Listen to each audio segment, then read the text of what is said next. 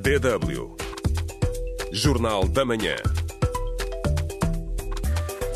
Muito bom dia a todas e todos os ouvintes da DW África. Vamos aos destaques do Jornal da Manhã desta quarta-feira.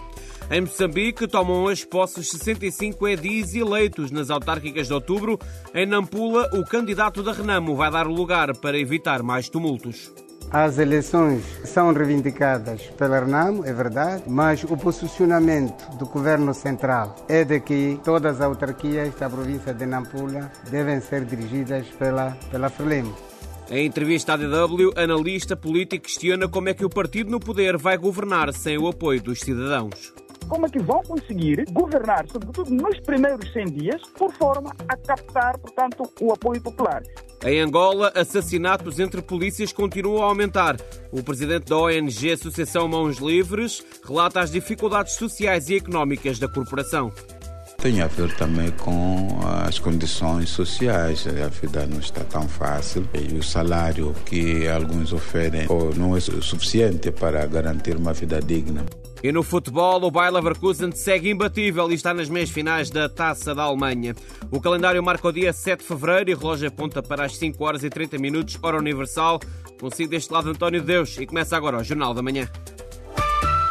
Em Moçambique, tomam hoje posses 65 edis eleitos nas autárquicas de outubro. Umas eleições que ficaram marcadas por denúncias de irregularidades e fraude e em que o partido no poder, a Frelimo, venceu 60 das 65 autarquias. O edil de Nampula, Paulo Vahanle, da Renamo, foi um dos candidatos derrotados nas autárquicas de outubro e foi derrotado injustamente, segundo o próprio. Por isso, tinha prometido que não iria ceder o lugar, mas o político diz agora que vai tomar posse só como membro da Assembleia Municipal em resposta às orientações centrais do partido e para evitar tumultos. As eleições são reivindicadas pela RNAM, é verdade, na vitória da RNAM, mas o posicionamento do governo central é de que todas as autarquias da província de Nampula devem ser dirigidas pela, pela Frelimo. E para evitar tumultos a nível da nossa cidade, a nível da província, todos nós tivemos esta oportunidade de sermos orientados para que no dia 7 de fevereiro possamos ir tomar posse como membros da Assembleia. E perante estas situações, eu tenho a dizer que saio da cidade de Nampula de cabeça erguida, a aceitação popular dos novos autarcas, em Moçambique vai depender das realizações dos problemas prementes que afetam a população, afirma o politólogo moçambicano Ricardo Raboco. Em entrevista à DW, o politólogo moçambicano que diz que o maior partido da oposição, a Renamo, que se queixou de fraude nas autárquicas de outubro, está a conformar-se com a cultura do Estado. Ele alerta ainda que as irregularidades das eleições passadas podem aumentar a abstenção nas eleições gerais marcadas para outubro deste ano em muitos desses processos autárquicos houve fraturas, não é? Então vai depender de como é que os partidos políticos vão conseguir criar uma coesão interna e também como é que vão conseguir governar, sobretudo nos primeiros 100 dias, por forma a captar, portanto, o apoio popular. Porque do ponto de vista jurídico, o poder é legítimo, né? porque foram supostamente eleitos e sufragados, tanto à boca das urnas. Mas do ponto de vista social, pode não ter uma aceitação. Por quê? Há esta percepção, esta sensação de que os municípios votaram numa certa lista, mas que os órgãos de administração e gestão eleitoral fizeram vincar uma vontade de um certo grupo e não vontade da população. Então, logo no princípio, pode não ter apoio, mas dependendo das realizações, das obras que vão fazer, isto pode galvanizar e captar a atenção e o apoio popular. Por outro lado, houve várias denúncias sobre o impedimento do Poder Central de transferir verbas às autarquias. Acha que haverá celeridade nas questões do orçamento e qual deve ser o papel da oposição? Dizer que há de haver celeridade eh, me parece uma hipótese muito remota, né? porque esta questão de, dos fundos de compensação autárquica e, sobretudo, a demora do governo central em desembolsar é uma questão bastante antiga e não é somente com os municípios. Os VDIs são oriundos de partidos políticos, portanto, da oposição. Isto é geral. Então, enquanto, enquanto o governo central não repensar a economia política do processo de descentralização e que é justamente colocar ao mesmo ritmo ao mesmo caminho a descentralização política, que é a devolução do poder, e a descentralização financeira, que é a alocação constante e sistemática desses fundos de compensação autárquica, e não só, mas também permitir que os próprios municípios tenham, digamos, condições de fazer coleta de impostos ao nível do raio autárquico. As eleições gerais estão marcadas para este ano em Moçambique. Pode-se esperar resultados diferentes? Se assumirmos que as eleições autárquicas foram uma anticâmara para as eleições gerais, isto avaliar pela vontade de participação, e assim sendo, quero acreditar que as eleições gerais vão ser extremamente competitivas. Não é? Mas, por outro lado, também pode haver riscos de uma maior abstenção, em virtude de, pela forma como as irregularidades e os ilícitos foram tratados, vai fazer com que os cidadãos se desmobilizem, porque o pensamento, a ideia que fica é que o nosso voto já não conta. É simplesmente a vontade de um certo grupo que deve contar. Foi uma entrevista ao politólogo moçambicano Ricardo Raboco, conduzida pela Jariato Baldé. Abrimos agora a primeira janela do espaço do ouvinte desta manhã, em que lhe perguntamos qual é o significado político da posse dos edis nas autarquias em Moçambique nos já vários comentários que nos chegaram eh, à redação da DW, o Coambé Júnior escreve-nos que Moçambique é o país em que o povo é da Renamo, mas que a Renamo é da Frelimo. Já sabe que antes do final desta emissão vamos ler mais opiniões de vocês, nossos ouvintes. Ainda vai tempo de deixar o seu comentário no nosso Facebook DW Português para a África. Pode responder à pergunta do dia no Facebook da DW África. facebook.com barra DW Português. Estamos à espera das suas reações.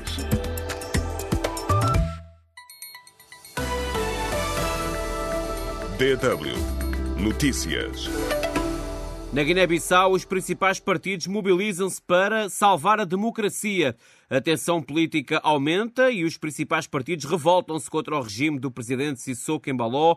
O MADEM G15, o PRS e o APU-PDGB pretendem formar uma frente única contra a ditadura e salvar a democracia guineense.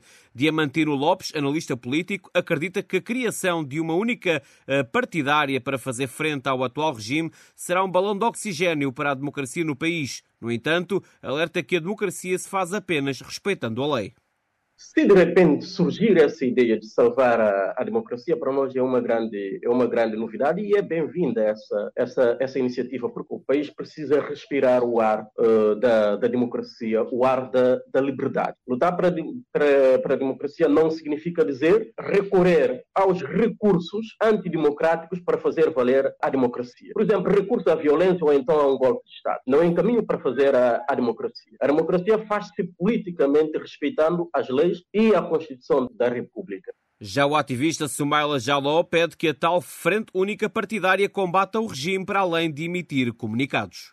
Essa frente não se pode limitar à produção de comunicados, como durante todo, todos estes anos fez, por exemplo, o PAIGC e os partidos reunidos na PAI Terranca. Pois Aliás, esses partidos, se quiserem defender a democracia, têm de exigir a constituição de um governo que reflita, uh, que observe os resultados das últimas eleições legislativas. Há que se posicionar, convocando uh, ações políticas de rua, como manifestações, como comícios, para confrontar a ditadura nas ruas e através de instituições políticas em que essa mesma ditadura é, é, é exercida. Pode rever o programa especial conduzido pelo jornalista Brahma Darame sobre a atualidade política na Guiné-Bissau no nosso Facebook de W Português para a África. A Federação de Futebol na Guiné-Bissau anunciou ontem que não vai renovar o contrato do selecionador nacional Bassiro Candé, que termina a 15 de março. A instituição fez saber que está à procura do novo selecionador para comandar a principal seleção de futebol do país. Após ser eliminada pela África do Sul também nos quartos de final no CAN 2023, a seleção cabo-verdiana foi recebida em festa na chegada à cidade da praia. Gilson Benchimol, um dos tubarões azuis em destaque no CAN, avizinha um futuro promissor à sua seleção. Estamos todos bastante orgulhosos do que nós fizemos e uma coisa é certa, que dentro de em breve nós vamos conseguir orgulhar ainda mais o nosso, o nosso povo. DW África. Deutsche Welle. Em Angola, dois anos depois do duplo homicídio de agentes da polícia e o suicídio do autor do crime, ocorrido no Ministério do Interior em Luanda, desconhece-se o resultado do inquérito movido para investigar o caso. Entretanto, a corporação continua a registrar situações semelhantes. A Associação Mãos Livres alerta que a condição social dos polícias pode estar na causa das frustrações que terminam em mortes. Mais informações com o correspondente Borralho Nadomba, a partir de Luanda desde janeiro de 2022 que foi aberto um inquérito. No entanto, sabe-se apenas que um desentendimento estava na base da morte de três polícias que asseguravam a sede do Ministério do Interior na passagem de ano. Desde aquela data, aquele órgão castrense do Estado angolano já não fala do caso. Entretanto, as histórias de polícias a dispararem mortalmente contra os colegas não param de crescer. Em agosto de 2023, o comandante municipal de Belas da Polícia Nacional foi detido por suspeita de envolvimento no assassinato de um subordinado com a patente de terceiro subchefe. Segundo o Novo Jornal, o oficial foi detido com mais cinco efetivos. O caso mais recente aconteceu a 30 de dezembro de 2023 na província de Benguela, onde um efetivo da Direção de Investigação de Ilícito Penais, DIP, terá disparado mortalmente contra o colega que chefiava uma operação. Nenhum destes casos estão esclarecidos. A DW contactou o Gabinete de Comunicação Institucional e Imprensa do Ministério do Interior e a Polícia Nacional, mas não teve respostas. Para a Associação Mãos Livres, ONG que defende os direitos humanos em Angola, a situação de homicídios e suicídios na polícia polícia angolana é preocupante. O seu presidente Guilherme Neves diz que o assunto merece uma avaliação profunda. Mas isso não é um único caso do polícia que alvejou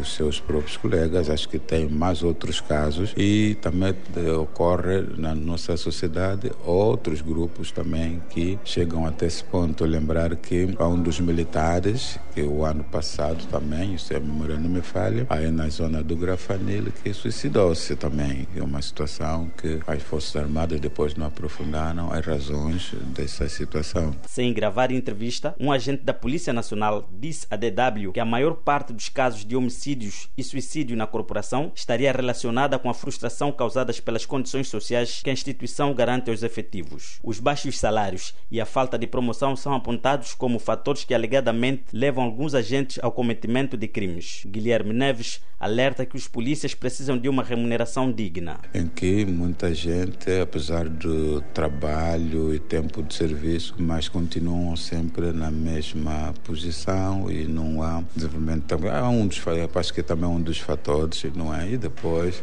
tem a ver também com as condições sociais. A vida não está tão fácil e o salário que alguns oferem não é suficiente para garantir uma vida digna às suas famílias. O jornalista Elídio Manuel entende que deve haver mais rigor na seleção de cidadãos que ingressam aos quadros da Polícia Nacional. Para além da forma de recrutamento, o analista defende que a corporação crie programas de acompanhamento psicológico ao pessoal. Muitos desses recrutamentos não são feitos com base naqueles rigor, mas com eh, partindo de, determinadas cunhas, não é? E muitas das vezes isto não, não permite que se consiga fazer um trabalho de grande qualidade na seleção dos efetivos. O não esclarecimento oficial dos crimes de homicídios entre os membros da Polícia Nacional dificulta a prevenção destes atos, diz Ilídio Manuel, que questiona o paradeiro dos inquéritos abertos pelo Ministério do Interior. Da polícia quando ocorrem situações que implicam a morte dos seus efetivos, eles prometem abrir inquéritos, mas e nunca concluem os inquéritos. Naturalmente, isso não permite, portanto, um esclarecimento do, do, do crime, e como não permite um esclarecimento do crime, ou como isto faz com que automaticamente as causas não sejam, portanto, apuradas, não é? De Luanda para DW, Borralho Ndomba. O Parlamento do Senegal votou a favor do adiamento das eleições presidenciais deste mês para dezembro. Isto provocou uma agitação nacional e preocupação internacional num país normalmente visto como um farol de estabilidade na África Ocidental. Especialmente se tivermos em conta que é a primeira vez que o país está a passar pelo adiamento de uma eleição. Os deputados da oposição criticaram repetidamente o adiamento como um golpe institucional. Condenaram também o encerramento da rede de dados móveis e o encerramento de uma estação de televisão afiliada ao oposição. O motivo do adiamento, segundo o presidente Macky Sall, foi a investigação de alegações de corrupção na preparação das listas de candidatos presidenciais. A deputada da maioria, Adji Kanoté, explicou a necessidade do adiamento. Estamos perante uma crise institucional, com juízes acusados de corrupção, com o nosso próprio candidato acusado de subornar juízes e com uma série de candidatos lesados que exigem que a verdade seja dita. Penso que este é um momento sério e cabe-nos a nós, deputados, assumir a nossa responsabilidade, adiando estas eleições e possamos avançar para uma eleição presidencial pacífica, transparente e inclusiva. No entanto, a medida desencadeou um fim de semana de protestos no Senegal, que foram violentamente dispersos pela polícia. O ambiente no país da África Ocidental tem sido tenso. Os deputados da oposição são totalmente contra a medida, acusando o Macky Sall de estar a tentar agarrar-se ao poder. Quando nos entregaram o texto, disseram-nos que as eleições iriam ter lugar a 25 de agosto. Retiraram-nos da sala para poderem aprovar a alteração. Agora, as eleições já não são a 25 de agosto, mas sim a 15 de dezembro. Portanto, vamos ter um ano de dificuldades excessivas para o presidente Macky Sall. Apelamos ao povo. Chegou a altura de mostrar que somos um grande povo, de mostrar que somos democratas e chegou a altura de mostrar que a nossa soberania nos pertence. A oposição suspeita que o adiamento faz parte de um plano do campo presidencial para evitar a derrota ou para prolongar o mandato de Macky Sall. Isto apesar do presidente senegalês ter dito que não se candidataria à reeleição. Hardy Yakubu, coordenador do grupo de ativismo pan-africano Africans Rising, também condenou o presidente por tentar agarrar-se ao poder.